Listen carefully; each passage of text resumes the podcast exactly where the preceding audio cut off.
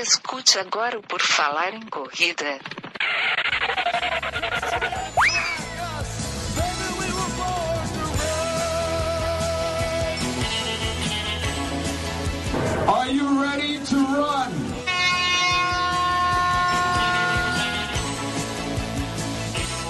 Começa agora mais um episódio, mais um episódio está começando, querido ouvinte, querido ouvinta, todo mundo aí que escuta por falar e correr. É, mais um episódio começa aqui, mais uma entrevista, mais um bate-papo com um corredor para a gente conhecer um pouco da história e mais um monte de coisa que vamos descobrir no decorrer deste episódio. O meu nome, vocês já sabem, é Enio Augusto e o meu convidado de hoje para falar um pouquinho de corrida, de memes, de internet e tudo mais é Joelson Souza, arroba Corredor Irônico. Tudo bom, Joelson? Seja bem-vindo. Fala, Enio, tudo certinho, cara. Tamo aí, né? Pra quem não me conhece, tem pessoas que não me conhecem ainda que te seguem, que escutam o podcast aí, hein? Meu nome é Joelson Souza, lá do Instagram, Corredor Irônico. Pode ter, pode ter alguém que não te conhece, né? Eu acho mais provável a pessoa não conhecer Por Falar em Correr do que não conhecer o Corredor Irônico. pode ser, pode ser o perfil lá é bem movimentado, o pessoal é, é, bem engajado nas postagens, né? Mas vamos começar do começo aqui, né? Do comecinho, o Joelson Souza, ele era um praticante de esporte desde cedo. Como é que é a sua vida esportiva? Cara, eu sempre gostei de praticar esporte, né? Na minha infância e adolescência, gostava muito de jogar bola, Aí no colégio, como eu sou muito alto, então na escola todo mundo já falava, né? Vai jogar vôlei, vai jogar basquete. E aí, um momento da vida, eu joguei basquete. E aí, só depois disso que eu comecei a correr, né? Mas ainda eu sempre fui ligado aí a estar tá me movimentando, a estar tá fazendo alguma prática esportiva, mas de forma regular mesmo, assim, levando a sério, digamos que a corrida foi a primeira e tem sido a única por enquanto. O muito alto que você falou é quanto? 1,97, cara. Quase por 2 metros, né? Ah, não, então é, então dá pra. Porque eu, assim, eu tenho 1,87, o pessoal fala, não, você é alto, você tem que jogar vôlei, basquete. Eu falo, cara, com 1,87 eu sou baixinho, não dá. Mas 1,97 já é mais. Já tá pra fazer é, melhor as coisas. Com certeza. E como a gente geralmente é, o nível de estatura ali não é muito alto, então com 1,97 todo mundo já me acha grandalhão, né? É verdade, é, com 1,97 são raras as pessoas que eu conheço que, que, tem, é. que são mais altas do que eu, assim, é difícil achar. Então, se, se a pessoa encontrar o Joelson, tu é da onde? Ou tu fala da onde? Eu, eu sou baiano, né? Sou de Ilhéus, do sul da Bahia, mas eu moro em Recife. Moro aqui em Pernambuco já tem sete anos. Tá? Então, se a pessoa encontrar numa, numa corrida, quando estava tendo ali, né, se tinha uma pessoa muito mais alta, assim, ah lá, ó, o Joelson, ó, o corredor irônico, né? Porque é um destaque, é como uma pessoa careca, você ainda né, careca, então é, é um bom destaque, assim, para encontrar. Eu brinco que eu não tenho como passar despercebido nas corridas, entendeu? Não tem é, onde correr. E, e a corrida, você começou a fazer quando exatamente? Assim, quantos anos que você já é um corredor? Cara, eu nessa época também de adolescência eu corria com meus amigos e tal, mas não era nada como a gente pensa a corrida hoje. Comecei em 2014, então tem sete anos. Comecei na esteira, né, cara, diferente da grande maioria. Eu fui cria da esteira por um bom tempo. Fiquei, sei lá, três, quatro meses correndo só esteira e depois que eu fui para a rua. Mas de 2014 para cá né, digamos que com altos e baixos, né, com algumas paradas e tal. Então, tenho aí essa média aí de uns sete anos. E quando é que tu escolheu a corrida assim? Por que que tu escolheu? Era queria perder peso ou era o esporte mais fácil de fazer? Por que que tu foi assim, ah, vou começar a correr mais sério, vou começar a ser constante, vou, vou virar um corredor? Cara, volta e meia me perguntam isso e eu falo que a minha história não é nada brilhante, entendeu? Não tem nada a ver com o que a gente sempre escuta. Tipo, eu comecei a correr porque eu treinava musculação, puxar ferro com um outro amigo meu em São Paulo ainda, quando eu morava em São Paulo. E esse amigo, ele sempre fazia esteira depois que ele malhava, tipo aquele esquema de fazer um aeróbico depois que puxar ferro. E eu comecei a correr por isso. Eu falei, putz, cara, vou correr também só para acompanhar ele. E aí eu acho que uns três meses depois, um professor da academia pegou e falou: Ó, vamos montar um grupo aqui para a gente correr, né? Eu morava em Arthur Alvim, a galera da Zona Leste de São Paulo conhece, então tem ali a, a ciclofaixa do metrô, e era um negócio totalmente informal. Ele falou: Ó, vamos lá, até o metrô Patriarca é X quilômetros, vai e volta. Tipo, não tinha hidratação, orientação, nada. Tipo, marcou, foi para correr e voltou. Então, meu começo foi assim, cara. E aí, no decorrer disso que eu fui pegando o gosto da coisa, entendeu? Eu não tive nenhum início assim extraordinário, não.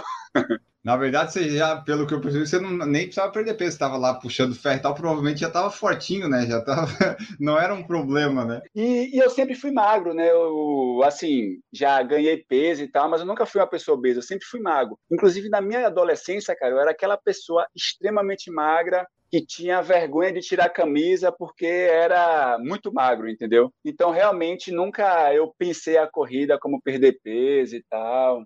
É porque esse, esse negócio de ser, ah, tu ainda é alto, né? A pessoa alta, por mais que ela tenha mais peso, ela nunca aparenta realmente estar acima do peso ou ser obesa, vamos dizer assim, né? Porque tem alto, distribui mais ali as coisas. Exatamente. Mesmo que, por exemplo, teve alguns momentos que eu engordei, né? Então, tipo, que eu já cheguei a pesar mais de 100 quilos. Mas com quase 12 metros de altura, ninguém olhava para mim e falava, nossa, você tá gordo. No máximo falava, você está mais forte, tá ligado? E assim, é, esse início na corrida aí, você começou já participando de provas. Quando é que foi tua primeira corrida de rua, essas provas? Tu gostou? Eu, eu até brinco que eu sou um corredor atípico, né? Eu. Eu achei que era irônico. Primeira... Também, também. É porque o irônico veio depois. Como eu falei, né, eu comecei a correr em 2014, minha primeira prova foi em 2017, cara. Então eu fiquei aí três anos só correndo mesmo, só por diversão. E em 2017, como a grande maioria das pessoas que correm né, nas capitais grandes cidades, eu estreiei no circuito das estações, né, no 10 quilômetros. Então foi a minha primeira prova, eu acho que foi circuito primavera, salvo engano. Então tu não é aquele corredor que, ah, de prova, prova, é um corredor que corre, mas não precisa de uma prova para estar tá correndo. Total. Tanto que em 2018, que foi o primeiro ano do perfil Corredor Irônico, aí quando virou o ano, tipo, todo mundo fazia aquela foto, né, para mostrar as conquistas do, do ano. Tipo, a galera tinha 10, 15 medalhas. Eu lembro que eu tinha, eu acho que, quatro medalhas só em 2018. E isso já com o perfil, né? Que em tese seria um estímulo para participar de prova e tal. E tenho feito até mais provas assim, mas eu não sou aquele aficionado que tem que correr todo final de semana, todo mês, não. Geralmente eu me preparo para uma prova, eu fico focado naquela, né? Eu acho que, sei lá, em 2019 que eu fiz algumas provas que, tipo, você está treinando para uma prova e você faz outra como treino de luxo. Tipo, isso para mim, no início do Irônico, era um negócio inexistente, entendeu? E assim, quais distâncias você já fez aí? Porque você não é muito de prova, mas você já fez distâncias longas, curtas? Como é que é o histórico aí do Joelson? Minha, minha distância mais longa é 21 quilômetros, né? Eu fiz o primeiro 21 em 2018, eu fiz um 21, o último 21 que eu fiz foi em novembro e eu estou treinando agora para fazer em maio mais os 21 quilômetros. E aí, como a gente não está tendo prova, né, eu devo fazer esses 21 quilômetros, que vai ser a minha prova pessoal, ou devo pegar alguma prova virtual aí, Tá, mas ah, então, assim, tu não gosta tu, tu pensa em fazer maratona? Porque a pessoa que fala contigo, tu diz, pô, o cara lá tem um perfil tal, corre lá tanto tempo, não fez maratona ainda. Tu tem vontade de fazer ou é um negócio que tu tá deixando mais para frente para correr mais? Ou não é um negócio assim que te chama atenção? Eu fiz até um dos memes que eu fiz foi zoando a ditadora da maratona, né? Tipo que para a galera, ou você faz maratona ou você não é corredor. que inclusive você fez um de 10 quilômetros também, né? Você fez um de 10 foi, quilômetros foi. ali, né? Eu vi. E eu até brinquei nesse post que eu fiz o ano isso da ditadura da maratona, que era abre parênteses. Inclusive eu quero correr uma maratona. Eu, a minha meta, Enio, na verdade, é fazer uma maratona no final desse ano, né? Mas é evidente, vai muito depender de como eu vou conseguir manter o treinamento, né? A gente sabe que a questão do corona, várias cidades estão voltando a ter lockdown. Aqui em Recife, quinta-feira, no dia 18, inicia 10 dias de lockdown, então vai ser mais difícil manter o treinamento. Mas eu penso sim fazer maratona, não fiz ainda. E a minha ideia é final de 2021 ou em 2022, né, eu conseguir fazer uma maratona. Mas provavelmente uma maratona, não uma maratona de prova, né? Nessa situação tão nossa, vai ser uma maratona mais uma Isso. pessoal, né? Por exemplo, como eu estou com os meus 21 quilômetros, por exemplo, agora eu estou treinando para correr 21 bem no dia 15 de maio, entendeu? Tipo, eu não sei se no dia 15 de maio eu vou correr sozinho, se eu vou juntar um amigo e uma amiga que também vão fazer 21 e vai comigo. Eu sei que nesse dia eu vou correr. E eu acredito que na maratona vai ser mais ou menos nesse esquema, porque pelo menos esse ano vai ser improvável, né? Que tem as provas como a gente está acostumado na época pré-pandemia, né? É, então, aí no Recife, você treina onde? É, você treina na rua, treina na praia? Como é que é a situação para treinar aí? Agora tá, deve, talvez esteja mais complicado, mais tempo, mas no geral, assim, como é que são seus treinos? Onde eles são? É, não, na rua, né? Eu moro aqui próximo à Zona Norte, né? Eu faço parte da assessoria da Unique Run, onde eles têm um ponto no Parque da Jaqueira, que é um ponto de concentra a saída de muitas assessorias aqui na Zona Norte. Então, eu corro por aqui e também no centro de Recife, né? Eu moro próximo ao centro histórico, né? Que é chamado de Recife Antigo. Então, inclusive, os meus treinos nessas últimas semanas têm sido muito é, nesse circuito do Recife Antigo, que é na parte central, onde tem ciclofaixas e tal e aí dá para eu sair cedinho, sair sozinho e dá para fazer os treinos. Eu faço pouco treino na orla da praia, né? Aqui em Recife a gente tem a orla de Boa Viagem, o pessoal da Zona Sul corre bastante lá, mas é muito raro, cara. Só quando a assessoria vai fazer treino lá, que eu estou disposto a ir até lá e eu vou e treino, mas treino mais é na rua mesmo. Sim. É, esse negócio de, tipo, ah, ir na beira da praia, que nem às vezes aqui em Florianópolis, a pessoa, ah, você corre nas praias e tal. Não, para ir na praia eu tenho que andar 40 quilômetros de carro, então as pessoas, às vezes, né, claro, elas não moram no lugar, elas não sabem, elas acham que tá tudo perto, é só ir, mas não, tem um baita do caminho, dá uma preguiça, é mais fácil ficar correndo aqui em volta de casa mesmo. É, acha que a gente vive na praia. É, eu vi aí que você tá com assessoria, você treina com assessoria desde quando? Você desde o começo buscou, assim, essa orientação? Sim, inclusive isso tem a ver com o início do próprio corredor irônico, né? Eu até final de 2017 corria sozinho, né? Então quando eu fiz, por exemplo, as minhas primeiras provas que foi 10 quilômetros, eu corria sem assessoria, no esquema mesmo de sentir o que o corpo queria correr, às vezes pegava uma planilha da internet Aí, quando em 2017 eu decidi correr, correr a meia maratona, eu falei: não, cara, agora eu preciso ter uma orientação, ter um profissional acompanhando, até, enfim, para não fazer besteira, não se lesionar. Tanto não conseguindo cumprir os 21 quilômetros, como também corrida ela ser mais dolorida que prazerosa. E aí eu comecei a correr com assessoria em 2018. Aí eu fiquei 2018 toda na minha primeira assessoria, que foi a Health Team, né, com o treinador Marcão, um grande amigo que eu tenho. E aí em 2019 eu comecei a treinar com o Jeff, que é meu treinador até hoje, que é na Unique Runner. Então eu tô com eles aí, a, a gente vai fazer dois anos agora. E o teu perfil de corredor, é, é tu busca alguma performance, algum recorde pessoal ou é mais por diversão e terminar bem a, a, essas provas e desafios pessoais? Assim, tem aquele lado que todo corredor fala, né, que é por prazer e tal, mas também tem alguns desafios que eu coloco com o tempo. Eu particularmente acho que todo mundo tem um desafio que quer bater, um recorde pessoal que quer bater, entendeu? Por exemplo, é, a minha ideia quando eu for correr uma maratona é correr uma maratona abaixo de 4 e 12, entendeu? Fazer no mínimo um pace 6 ali, né? Uhum. Tanto do ponto de vista de não fazer com que o corpo fique cinco horas se sacrificando correndo, como também que a corrida seja um negócio prazeroso, entendeu? Então tem alguns tempos aí que eu também busco, né? Mas é evidente, não são, não é nada aqueles tempos ousados no pace na casa de quatro e tal. O 10 km que tu quer fazer é quanto? É sub 50? Como é que é o objetivo? Então, assim, meu objetivo é 50, 50, 50. Se eu fizer 5 para 1, tá maravilhoso. E você falou que treina no Recife aí, você falou, ah, acordo cedo e tal o cedo no Recife é mais cedo do que os. No Nordeste, no geral, é um, é um cedo mais cedo do que o cedo no, no Sul, por exemplo, né? Porque eu posso sair para correr aqui às seis e meia, às vezes tá ok ainda. Você, se sai seis e meia, né? Você vai desidratando, porque vai estar tá meio quente.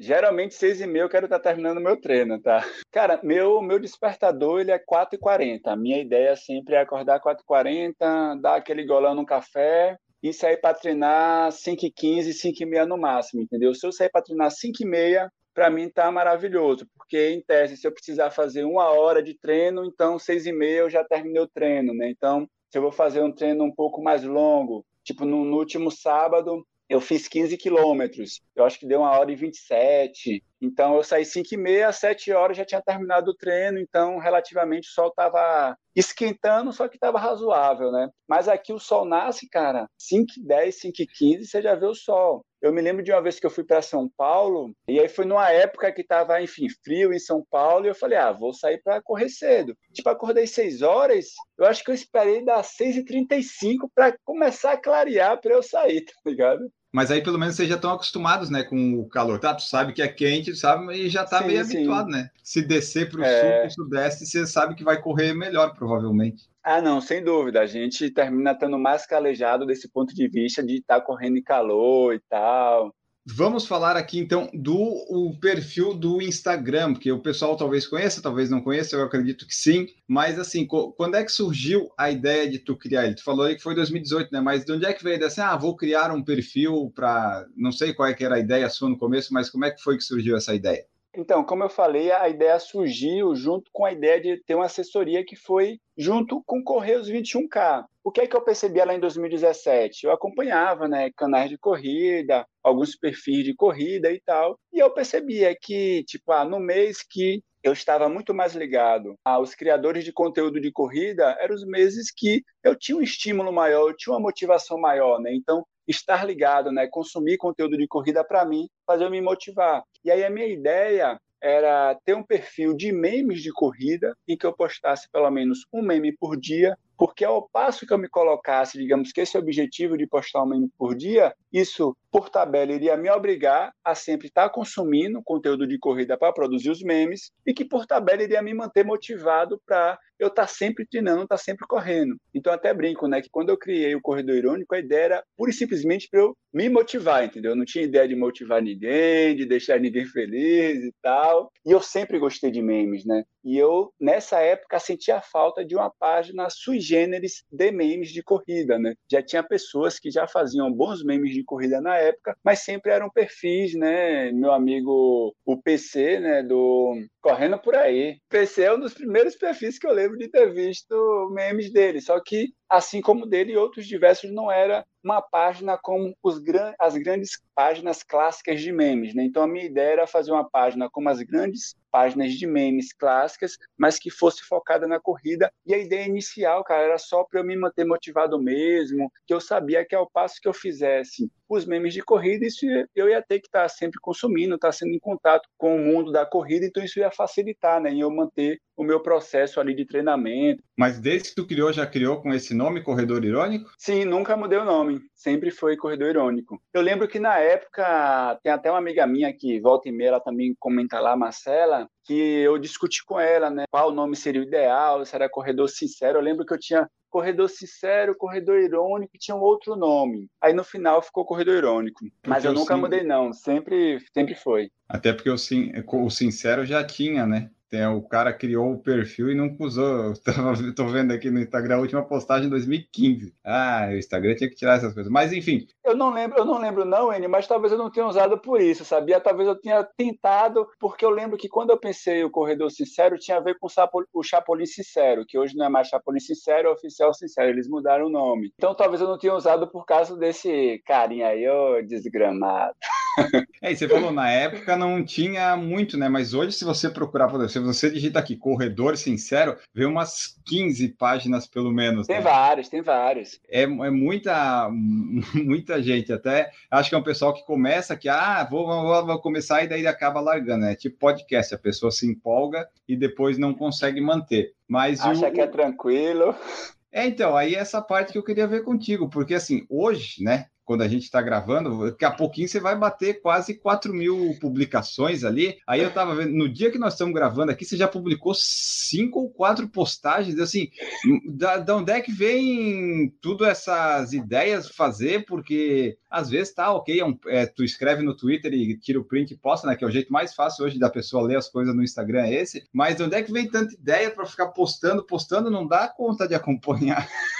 Cara, eu, eu participei de uma palestra, de um debate, foi até com o Ronaldo da Costa, aqui em João Pessoa, com o pessoal da ESP Run, que me perguntaram isso, que eu fiz uma analogia que para mim é uma analogia precisa, é que criar memes e produzir conteúdo na pegada do corredor irônico é como treinar para corrida, entendeu? Tipo, se você consegue manter um ritmo, vai chegar um momento que vai no embalo. Então, hoje, eu tenho muita facilidade, assim, eu, tanto que às vezes eu converso com alguns amigos, né, sobre questão de ficar muito tempo na internet, de perder muito tempo, né, de uso excessivo, e eu falo, cara, a minha produção de conteúdo no Instagram, do Corredor Irônico, não é o que faz eu ficar muito tempo na internet, não. Hoje eu tento né, ficar atento a isso, mas do ponto de vista de como eu produzo, assim, primeiro que tento sempre fazer né, as postagens ligadas né, com as notícias atuais, até porque eu acho que os memes ele tem que ter um pouco uma pegada jornalística, não do ponto de vista da informação em si. O meme pode ser só zoeira, só humor, só fazer rir, até porque eu acho que isso precisa ser o essencial também.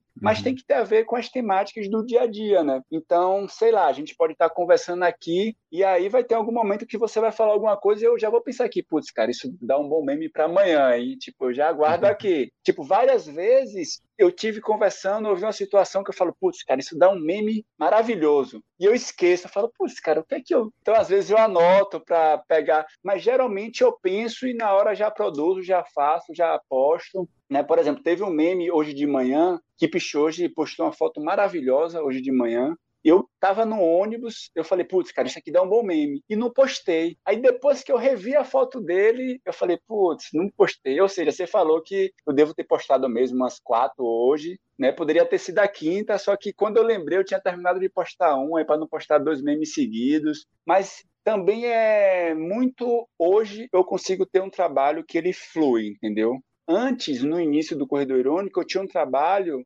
digamos que profissional, do ponto de vista de não, eu vou postar três memes, 8 horas da manhã, uma hora da tarde, 18 horas, por exemplo. Eu acho que era assim, né? Então, de manhã, de tarde, de noite. E aí, não, final de semana, eu percebia que não tinha um engajamento muito alto, então vou postar só dois memes, um 10 horas da manhã, outro 15 horas da tarde. Hoje eu não tenho um, um trabalho engessado como era antes. Em um momento funcionou para mim, né, em determinado momento perfil ele cresceu de uma forma que as pessoas começaram a interagir e tal, que hoje já consigo me permitir ter um trabalho que vai ser de acordo com o meu dia a dia. Eu lembro que, não sei se, eu acho que foi sábado, tipo que eu fiz uma ou duas postagens, entendeu? Então, às vezes também eu não posto e eu não fico mais naquela pressão de, putz, cara, eu tenho que postar, porque se eu não postar eu vou perder engajamento e tal. Então hoje eu tenho um trabalho muito mais, eu me considero assim, um trabalho muito mais tranquilo, tanto do ponto de vista de ter uma facilidade de produzir, como também de às vezes, se eu não produzir, não postar, eu não ficar me cobrando, entendeu? Ah, então eventualmente pode ter um dia com cinco e o outro com um. É raro, mas pode. É, pois é. é esse aqui do Keep Show é dele andando aqui que você falou ou era um outro ainda? Não, não, eu não postei, não. É uma foto que o Kip postou hoje, que ele está sentado, uma uhum. luz por trás e tal. Eu não postei, não, esse meme dele. Eu só salvei a foto para fazer o meme e terminei não fazendo. É, porque tem aqui logo em seguida, tem um dele aqui, né, que você colocou, não importa quão alto você tenha chegado na vida, nunca esqueça de suas raízes, que é ele andando lá na... Isso, lá no é. Eldoret, no Quênia. Ah, você falou do crescimento do perfil. Quando é que tu viu que ele estava crescendo? Tu criou ele lá em 2017, né? Que você falou, foi isso? Dia 28 de fevereiro de 2017. Então, quando é que você viu assim, nossa, esse negócio aqui tá crescendo, o pessoal tá comentando, tá funcionando meus memes? No início, assim, o negócio foi, não foi, foi, não foi. Mas quando a chave virou foi no dia 2 de maio de 2018, que foi quando eu fechei 10 mil seguidores. Qual era a minha ideia na minha cabeça? Era se em um ano de perfil eu conseguisse chegar em 10 mil e eu mantivesse os 10 mil, para mim era o meu auge do auge do auge. Tipo, consegui um feito, entendeu? E aí, cara, com seis meses eu tinha chegado em 10 mil e o crescimento cada vez maior, entendeu? Aí, tanto a partir dos 10 mil seguidores, eu comecei a, a marcar datas de a cada 2 mil, né? Então eu sei quando eu fiz 10, 12, 14, 28, 30, 72, 100, 102. Mas antes dos 10 mil eu não tenho esse controle, a partir dos 10 mil sim. Então quando eu fiz 10 mil lá em 2 de maio, tanto que eu também tenho gravado essa data, eu falei, rapaz, esse negócio aqui dá um jogo, hein? Mas antes disso eu não tinha pretensão nenhuma, viu?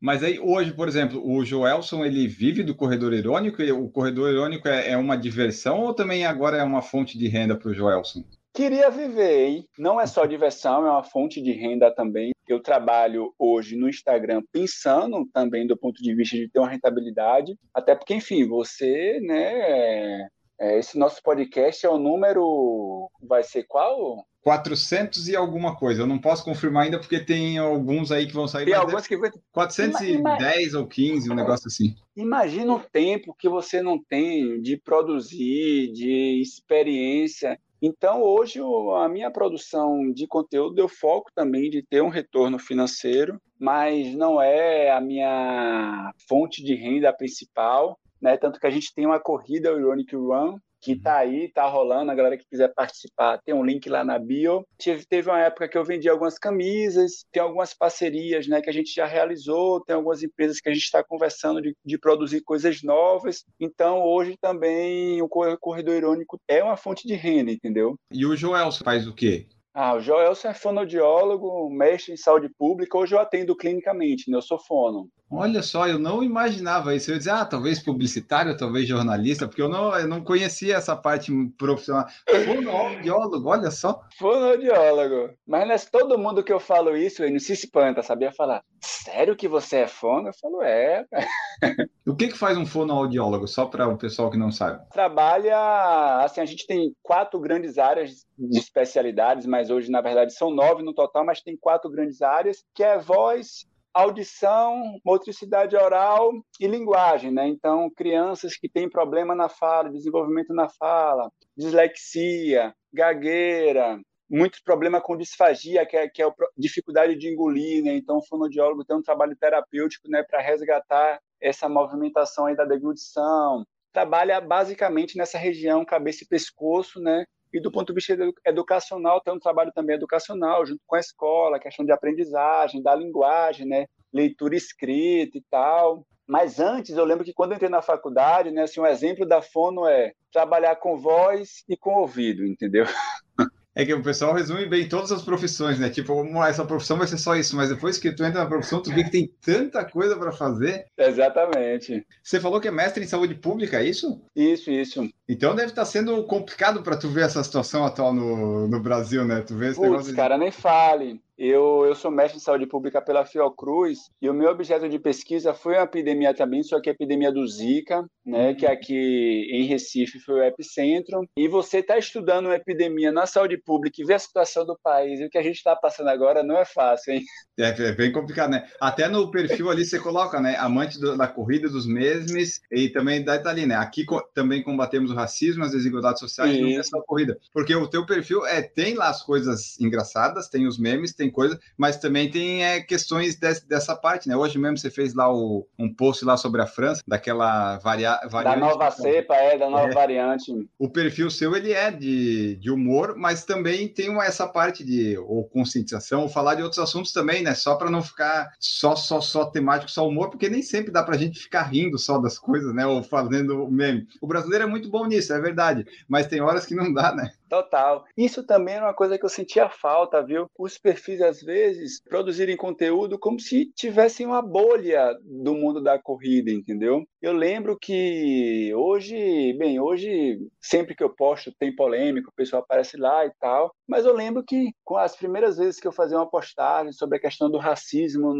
no esporte ou na corrida, ou a situação da violência contra a mulher na sociedade que impactava as corredoras que não tem segurança para sair correndo sozinha na rua hoje, porque você sabe que é, os riscos de acontecer algo é extremamente grande e no início gerava polêmica. Então, tem diversos temas que hoje eu abordo que eu percebo que a galera que acompanha às vezes nem concorda comigo, mas hoje a gente já consegue é, desenvolver um debate legal e tal, até porque nesse momento que a gente está de polarização, então qualquer coisa que você publique tem esse viés, né, que seja ligado a essas questões sociais, que não obrigatoriamente seja uma questão política partidária, a tendência de a galera destilar ódio, de entrar para quebrar pau é muito grande, né? Mas eu percebo que muitas vezes tem dado para a gente fazer bons debates lá no Corredor Irônico a partir dessas questões que, para mim, é, é, o nosso dia a dia também, né? Não dá para a gente discutir, por exemplo, a questão da corrida de rua no Brasil se a gente não leva em consideração isso, né? A situação da mulher na sociedade brasileira.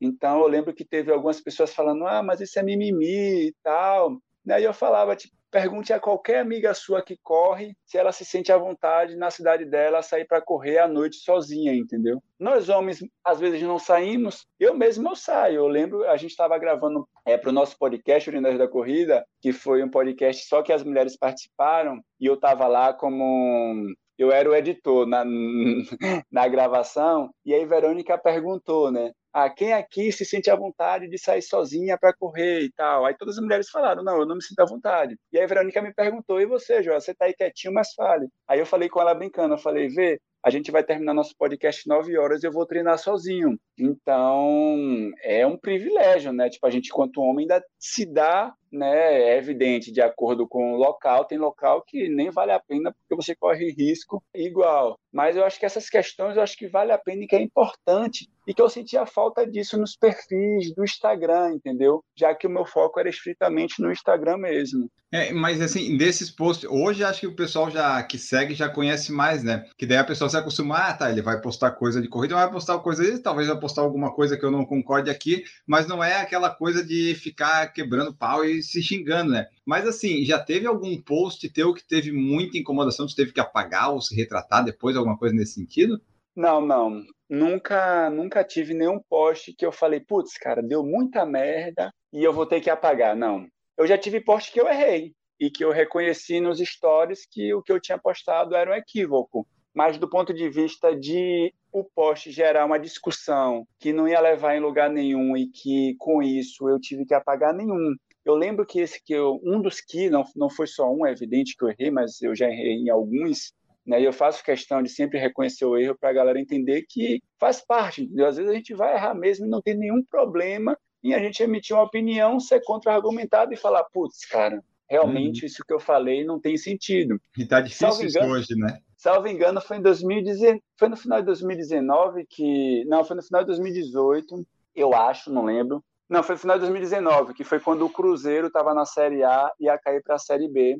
E no ano anterior, a equipe de atletismo do Cruzeiro ela foi extinta. E aí, quando estava faltando uma rodada para terminar o Brasileirão, eu fiz um post zoando o Cruzeiro que ia ser rebaixado, eu escrevi algo do tipo: tipo, não tenham pena, bem feito que vai ser rebaixado, acabou com a equipe de atletismo, é isso aí e tal. E do Correndo por aí pegou e colocou lá nos comentários. Falou: me permita discordar, mas o Cruzeiro é um dos poucos times que teve uma equipe de atletismo, quando na verdade a grande maioria das equipes nem chegaram a ter eu lembro que eu respondi para ele, eu falei, putz, queria ter argumento para discordar de você, mas você está certo. E aí eu peguei esse comentário dele e joguei nos stories falando, ó, oh, né, tô errado nisso aqui, na verdade, se tivesse que ser rebaixado, quem deveria ser rebaixado seriam os times que nunca tiveram uma equipe de atletismo, né? E eu lembro que nesse post teve uma puta discussão, mas eu deixei lá. Assim, esse foi um dos exemplos do post que, bem, eu emiti uma opinião e que ele contra-argumentou e eu falei, cara tá certo, eu tô errado, entendeu? É esse negócio de mexer com futebol, política e religião, geralmente vai ter uns 50% aí que, vai, que, vai, que não vai gostar. É verdade. Tu nota que tem seguidor ou gente que vai lá só para incomodar? Tipo, tem algum hater do perfil, essas coisas, ou é tranquilo? Cara, tem vários. É o ônus de ter 104 mil seguidores. é verdade, tem esse ônus. E sabe que eu percebi isso na pandemia, antes não me atentava para isso. Aí você começa a ver que tem umas figuras que, quando aparece uma polêmica, o cara vai lá só para pintelhar. O cara não responde nenhum outro post seu, o cara não fala nada nos stories, mas quando aparece alguma coisa, o cara vai lá só para tocar fogo no parquinho. Quem é respeitoso e que faz isso, eu deixo, entendeu? Para mim é super de boa. Eu consigo conviver bem. Agora eu também não tenho nenhuma pena de bloquear quem enche o saco, quem é desrespeitoso, quem quer xingar, entendeu? Eu apago o comentário. Eu falo, tipo, aqui é ditadura do irônico, tá, gente? A ditadura aqui tem uma condição: seja respeitoso. Se você for respeitoso, você vai emitir sua opinião, você vai discordar, e eu vou deixar a sua opinião expressa lá no post. Agora, se chegar aqui desrespeitando, xingando as pessoas e tal, aí não tem vez não. E assim, hoje tá aqui, né, 104 mil seguidores. É, hoje tu já, tu tem essa noção de que, pô, tem tantas pessoas seguindo, tem tanto engajamento ou compartilhamento, tu já, já tem noção, assim, do tanto que tu atinge das pessoas e do que que tu pode ou não falar? Cara, eu tenho essa noção, eu tenho, acho que desde quando eu fiz 10 mil, eu faço esse acompanhamento. Sobre uhum. do que eu posso ou não falar, a minha regra era, eu sempre vou falar tudo. E vai ficar aqui quem respeita a minha opinião. E é evidente, eu já pesei isso, não com seguidores, mas você fala, putz, cara, mas e se eu ficar defendendo uma posição clara contra a política do governo de não orientar as pessoas a usarem máscara? Isso vai gerar uma discussão e essa discussão pode fazer com que determinada marca não feche comigo uma parceria, entendeu? É um ônus que eu carrego. Eu penso muito mais do ponto de vista de parcerias de trabalho, de emprego mesmo, que eu sei que eu posso perder por determinadas marcas não querer se associar ao corredor irônico, o corredor irônico ele se posiciona politicamente, socialmente, mas esse também é um ônus que eu preferi arcar, entendeu? E que eu acho que, por outro lado, traz uma credibilidade para aquelas marcas que estão comigo há muito tempo. A loja Moneli, que é onde né, hoje a camisa do corredor irônico tá lá com eles, né? Tipo, eles são meus parceiros e, sei lá, eu tinha 23 mil, hoje eu tô com 100 mil. Sem sombra de dúvida, tem um monte de coisa que eu falo que a Mônica pode discordar, o Rei pode discordar, mas a gente se respeita e vida que segue, entendeu? No Instagram tem 104 mil. Você tem usado bastante o Twitter ou o Twitter você usa mais para tipo criar os, as frases, os memes para daí postar no Instagram? Meu objetivo com o Twitter é levar a postagem para o Instagram. Eu nunca pensei em dar foco nisso, entendeu? Tanto que no Twitter eu acho que eu tenho 1.700 seguidores só. Nunca pensei em focar, não. E por quê, Enio? Porque o que é que eu percebia? Quando eu comecei a criar conteúdo, a menina dos olhos de ouro, né, a grande olhos de ouro, era o YouTube. Todo mundo queria ter um canal de YouTube. E aí eu pensei, cara, eu vou focar no Instagram entendeu? Então, se eu for bom em uma coisa, vai ser nisso aqui. Então, é, é, a gente sempre escuta, né, das pessoas que falam sobre marketing digital, sobre criação de conteúdo, que você tem que ter mais de uma forma de comunicação, né, Instagram, YouTube tal, mas o meu foco é Instagram o Twitter eu utilizo para me informar, né? Então eu sigo muitas páginas, né, de fora, informação de atletismo. Então para mim o Twitter também é um, uma fonte importantíssima de é, ter informações sobre atletismo no mundo e também uso para para fazer os memes e jogar no, no Insta, né? Porque o Twitter ele é muito bom para isso, né? Porque o pessoal não lê legenda de Instagram, né? A gente já percebeu isso. Então, é. hoje, em dia, é, hoje em dia, é todo mundo que faz mesmo coisa assim, o texto já tem que estar, tá, pelo menos a grande ideia tem que estar tá ali na imagem, né? Que se tiver no texto, aí, aí esquece. O pessoal não vai dar muita bola. Total, total. Você falou de YouTube. YouTube, então, você não, nem tem, né? A gente tem um canal que a gente fez duas gravações por Uniões da Corrida. Eu penso em abrir um canal do Corredor Irônico mas isso é algo para médio prazo, entendeu? Por exemplo, quando eu tinha 10 mil, na minha cabeça era, putz, cara, quando eu fizer 50 mil seguidores no Insta, ou quando eu fizer 100 mil seguidores no Insta, eu vou pensar em focar no YouTube. Mas, cara, é muito trabalho, cara, YouTube. Você é louco? Eu sempre parabenizo a galera que constrói conteúdo pro YouTube, porque é uma trabalheira danada. E eu não tenho condições hoje, entendeu? De manter o ritmo, como você falou, de manter o ritmo que eu tenho de produção no Instagram e ainda conseguir separar um tempo para fazer um trabalho de qualidade no YouTube. Então, por isso, eu tenho postergado. Mas está no meu plano, está nas minhas ideias. Qualquer dia desse, quem sabe, não sai. É que eles falam, né? Ah, tu tem que ter várias formas de comunicação, mas é que não dá também para abraçar tudo, né? Tem coisas que você vai fazer que você consegue manter a periodicidade. Tipo, o podcast aqui eu consigo manter. O YouTube eu consigo manter, mas, tipo, não é nada de superprodução, não é o que a pessoa quer ver, que é tipo dica de tênis e review de tênis e dica de qualquer coisa, né? Então tenho que focar nisso no YouTube, daí eu não consigo. O que eu consigo fazer é o podcast, o Instagram lá, algumas coisinhas. Então, assim, né? A gente tem que manter o que dá para manter. Porque se tu vai tentar abraçar tudo, não vai dar, né? Melhor fazendo o que aquele lá, o Instagram Instagram, eu tô bem, tô com 100 mil, vamos focar nesse aqui, que esse aqui que tá rendendo. Exatamente. E podcast você faz também? Você tá fazendo? Como é que é? Sim, sim, a gente tem um podcast que é o Ironias da Corrida, que sou eu, Verônica Hipólito, que é atleta paralímpica, medalhista do Parapan Rio 2016, campeã mundial, e J Maradona, João Maradona, né, o rei dos memes, o cara que nos stories dele compartilha 100 memes por dia.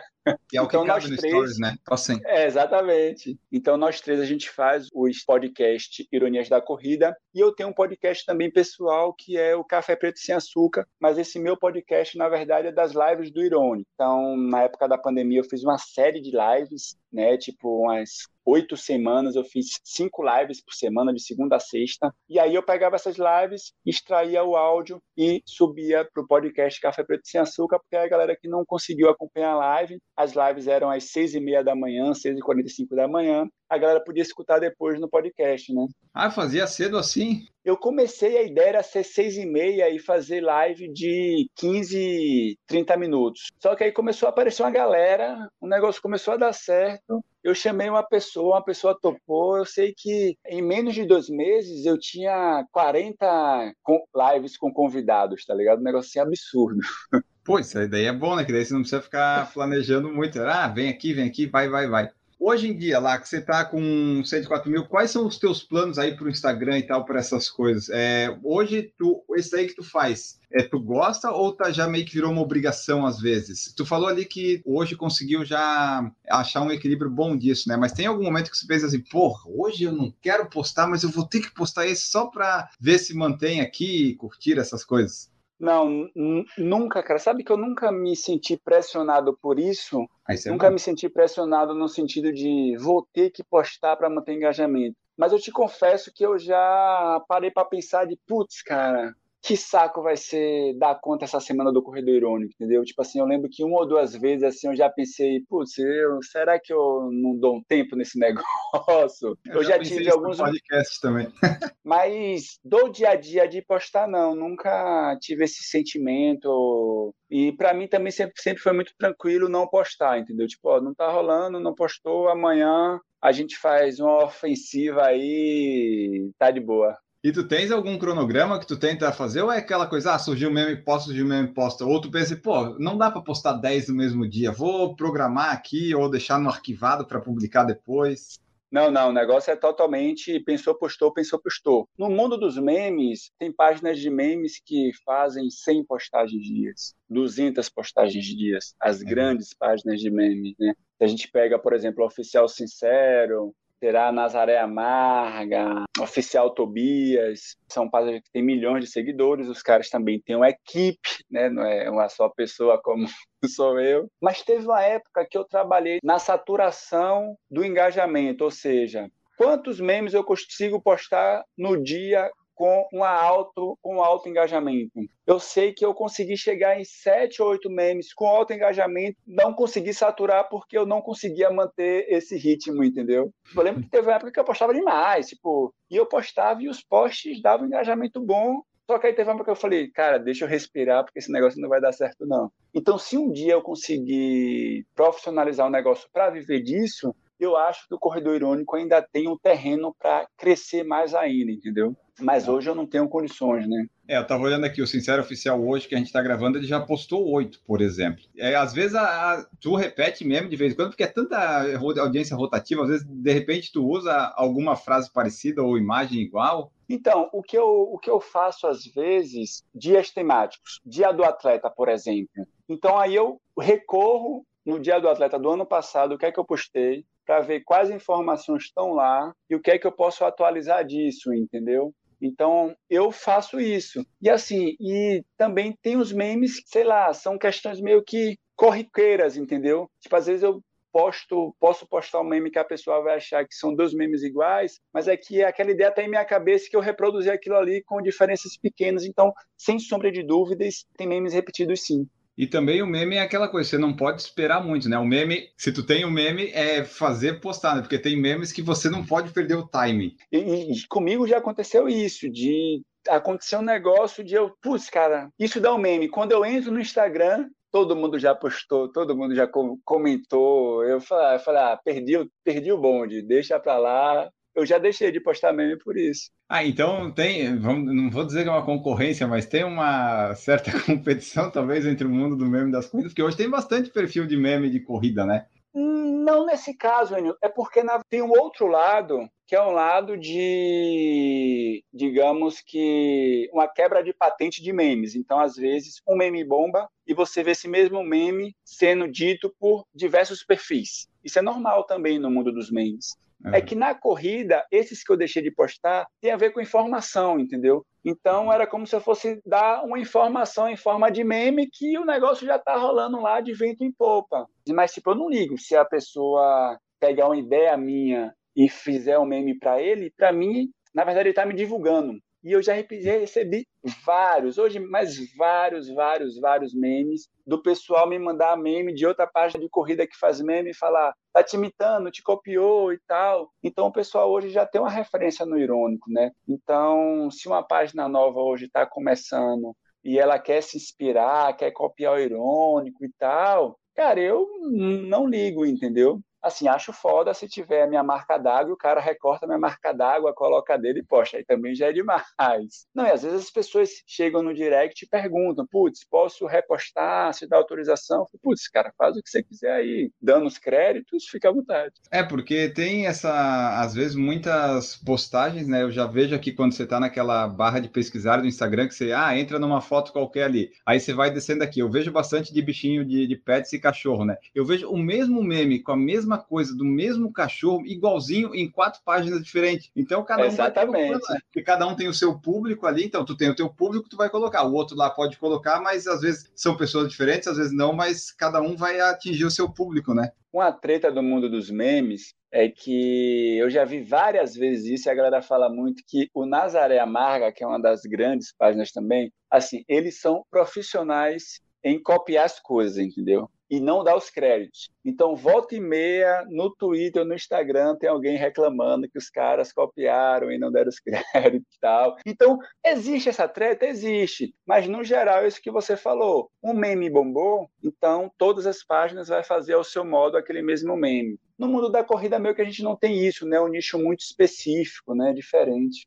É, esse negócio de ser grande é bom, né? Tipo a Globo. A Globo às vezes pega lá umas matérias e tal, dá umas coisas, não dá os créditos, faz as coisas, né? Porque daí tá grande lá e o pessoal não, não se importa muito. Por fim, aqui pra gente encaminhar pro finalzinho, Tu falou desses perfis grandes aí, Sincero, Nazaré. Tu às vezes olha eles assim, pô, isso aqui que eles usaram dá para usar na corrida? Pegar situações dali e transferir para corrida? Faço, faço. Tinha uma época que eu fazia muito isso, sabia? Tipo, eu, putz, cara, não pensei em nada, deixa eu passear aqui pelas minhas páginas de memes que são referências. E aí, a partir do que eles faziam, eu pensava em articular para a corrida. Hoje faço menos, né? Assim, hoje eu não busco pensando nisso, mas sempre quando eu estou em minha timeline que rola, que eu vejo um meme bacana, que eu acho que dá para a gente trazer para a temática da corrida de rua, aí eu faço. Quais são os planos futuros aí de Joelson Souza? Tanto para o Joelson Corredor quanto para o Joelson blogueiro do Instagram? Bem, como Joelson Corredor é acumular meias maratonas em 2021 e pensar em qual data eu vou me aventurar na maratona. Então, digamos que o meu plano de voo, meu objetivo daqui para frente é esse, é acumular rodagem nos 21 quilômetros e pensar aí para início de 2022, né, primeiro semestre, uma maratona e no irônico, cara, eu tinha um grande objetivo de chegar nos 100 mil, né? Eu acho que todo mundo que tá ali na casa passou dos 50, você já pensa nos 100. Hoje eu respirei um pouco, sabe, sobre objetivos, até para não me colocar muita pressão. Então hoje eu meio que tô vivendo ainda, né, minha lua de mel com os 100 mil corredores, a gente tá nos 104 mil. Ele vai então, aumentando organicamente, né? Sim, Sem sim. se preocupar muito, ele vai ali, vai, vai subindo. Deu uma parada muito grande, não só no meu, mas em todos os grandes perfis, em pequenos também. Em 2020, 2020, que foi na época da. Com a pandemia, teve um recrudescimento de engajamento. De visualização percebi, também, né? É, de tudo. E aí eu é, percebi que de outubro para cá o crescimento ele voltou a se acelerar. Aí nesse momento, cara, é isso. Eu meio que tô curtindo ainda os 100 mil seguidores e tal. E aqui, ó, os produtos do Irônico, tu falou, tem a Irônico Run, a, é, Irônico, Run, Run, né? É Irônico É. Run. Você falou que tem a camiseta, é tipo, são produtos que as pessoas podem adquirir que ajudam o, o perfil, é isso? Exatamente, né? Hoje, assim, o nosso principal produto é a corrida, com a medalha lindíssima, né? Não é porque é minha corrida, não, mas é uma das medalhas mais bonitas que eu vi em 2020. E, e a camisa, que na verdade a camisa a gente já está em final de estoque, né? Tem poucos tamanhos feminino e alguns tamanhos masculino, né? Lá na loja Moneli, lá no Irônico também dá mandar um direct, lá a gente responde, troca uma ideia. Então esses dois têm sido os dois principais produtos que a gente tem trabalhado nesse momento. Estão uma pensando também em novidades. É, a caneca é maneira, hein, do kit da corrida. Tu não consegue começar o dia sem um café, é isso? Sempre, cara, sempre tomo, já faz parte do meu hábito, hein? E para correr, eu, eu até comia alguma coisa, tentava tomar café antes de correr, mas eu não rendia, cara. Para mim tem que ser tomar um cafezinho e sair para correr, ou sair sem comer nada, né? Mas eu sempre, todo dia, sempre tomo café para ter energia para o dia, para encarar o dia. O golão no café, né? É, Maravilha, então, pessoal, essa foi nossa conversa com o Joelson Souza, o corredor irônico. Falamos do início dele na corrida, a corrida, o objetivo, falamos do perfil do Instagram e de mais um monte de coisa. Esperamos que vocês tenham gostado aí, vocês compartilhem o episódio, ouçam, mandem para seus amigos, amigas, inimigos, familiares, compartilhem lá com todo mundo, porque ficou bem legal. E se você não conhecia, esperamos que vocês tenham conhecido agora. E se já conhecia, conheceu um pouco mais também, porque às vezes a pessoa só segue o perfil e fica vendo, ah, olha só, quem que faz? Ah, Joelson Souza. Ah, ok. Aí você vai descobrir nesse podcast que ele é fonoaudiólogo e que ele ainda não correu uma maratona, olha só, né? Que coisa legal. Então é isso, pessoal. Vocês aí compartilhem o episódio, mandem seus feedbacks, suas mensagens. Eu coloquei o post aqui no Instagram, aí só leu quem comentou aqui para dar um, né? Ah, o pessoal que participa,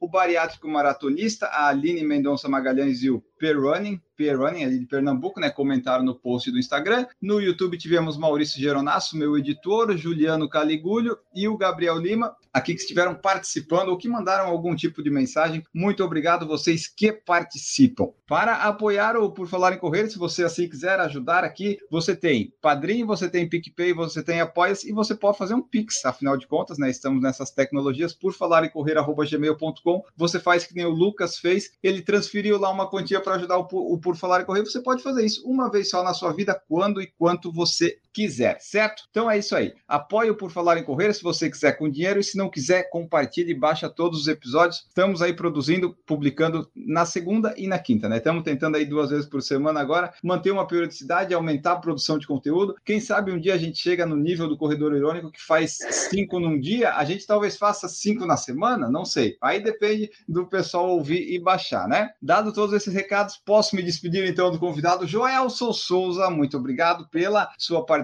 pela nossa conversa aqui. Deixa a tua mensagem final, teus meios de contato. Muito obrigado. Enio, primeiro agradecer o convite. Putz, esse bate-papo foi sensacional. Uma hora passa rápido demais, né, cara? Putz, tinha que ficar mais tempo. Precisamos marcar uma mesa de bar, um pós-corrida, para a conversa seguir. Mas Uhum. agradecer, agradecer a todo mundo que está nos escutando, que chegou até o finalzinho, que deu essa moral, chegando até o finalzinho aqui desse episódio. Quem quiser nos conhecer, a gente está lá no Instagram, arroba Corredor Irônico, e também no Twitter, arroba Corredor Irônico. E temos também nosso podcast lá no, nas plataformas também, arroba Ironias da Corrida. Então é isso, Enio. Eu acho que agradecer a, mais uma vez o convite, né? Pedir para as pessoas que continuem se exercitando, mantendo sua corridinha marota, mas tomem todas as precauções e cuidados, que a gente está em um momento da pandemia que não dá para brincar, né? Mas é evidente que eu acho que dá para a gente correr tomando todos os cuidados. E é isso aí, vamos que vamos, que já já Espero eu, quem sabe 2022, estamos a todo vapor nas provas aí, hein? Valeu, Enio, um abração. É isso aí, muito obrigado. Então ficamos por aqui, pessoal, sem frase final, porque eu cansei de ficar procurando frase para falar aqui. Então é isso aí, pessoal. Nós voltamos no próximo episódio. Esperamos que vocês tenham gostado. Mandem suas mensagens, seus e-mails, suas sugestões, que nós gostamos bastante de receber o seu feedback e a sua mensagem. Até a próxima, um grande abraço e tchau!